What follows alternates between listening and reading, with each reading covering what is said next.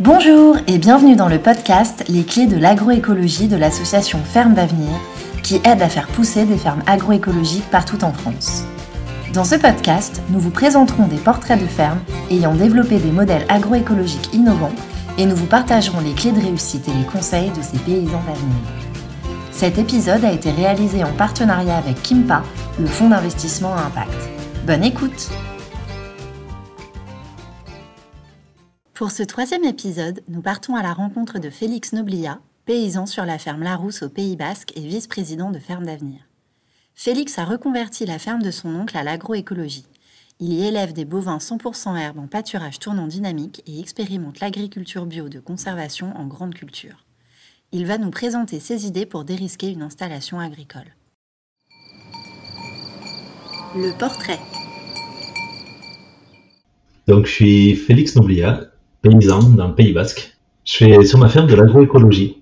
Alors, l'agroécologie, qu'est-ce que c'est? C'est euh, de l'agriculture qui euh, est capable de stocker du carbone, de l'agriculture qui est capable de préserver la ressource en eau, de l'agriculture qui est capable d'amener la biodiversité, d'amener la santé dans les assiettes. C'est une agriculture, euh, l'agroécologie, qui est juste et équitable socialement. le système, il n'était pas comme ça au départ. Il a basculé de d'une agriculture très traditionnelle lorsque j'ai repris la ferme à cette euh, forme d'agroécologie où maintenant euh, on est sur un système de polyculture, élevage agroforestier avec euh, un objectif, c'est d'allier économie, agronomie et écologie. Idée numéro 1, connaître ses objectifs et son maillon faible. Tout d'abord, un des points importants, c'est de définir et poser vos objectifs. Pour ça, c'est un peu qu'est-ce que je veux faire de ma vie, comment j'imagine ma vie dans 10 ans, comment j'imagine ma vie dans 5 ans, quelles vont être les, euh, étapes à franchir, quel va être le principal maillon faible qui m'empêche de passer à l'étape suivante, quelles vont être mes forces, mes opportunités, mes faiblesses, mes, les menaces qui, pèsent sur mon projet? Cette définition d'objectif, en fait, elle doit être permanente. C'est-à-dire que vous allez définir ces objectifs et, euh, et peut-être dans trois mois, vous allez les redéfinir et peut-être qu'ils ne seront pas les mêmes. Mais en tout cas, ça vous aura permis de progresser sur l'étape du maillon faible, c'est presque ça qui est le plus important. C'est quelle est la chose la plus importante qui m'empêchera d'atteindre l'objectif et à laquelle je dois m'attaquer en premier. Idée numéro 2, définir sa capacité de prise de risque. Dans votre projet d'installation, vous aurez envie de faire plein de, choses qui vont euh, vous sortir de, du quotidien, vous sortir de, de ce que vous avez appris, vous aurez envie d'essayer des choses. Quelque chose d'important, c'est de définir la capacité que vous avez à prendre des risques. C'est comment et jusqu'à quel point je peux essayer des choses différentes. Financièrement, qu'est-ce que je peux me permettre? En termes de temps de travail, qu'est-ce que je peux me permettre? Et c'est important de le poser sur le papier avant d'aller essayer des choses qui peuvent être compliquées. C'est-à-dire si on décide de partir sur des itinéraires techniques non maîtrisés sur la totalité de, la culture, est-ce que c'est quelque chose qui est dérisqué économiquement ou pas et est-ce qu'on peut se le permettre? Et ça, c'est vraiment des, des questions très personnelles. Idée numéro 3, s'engager dans une démarche de progrès.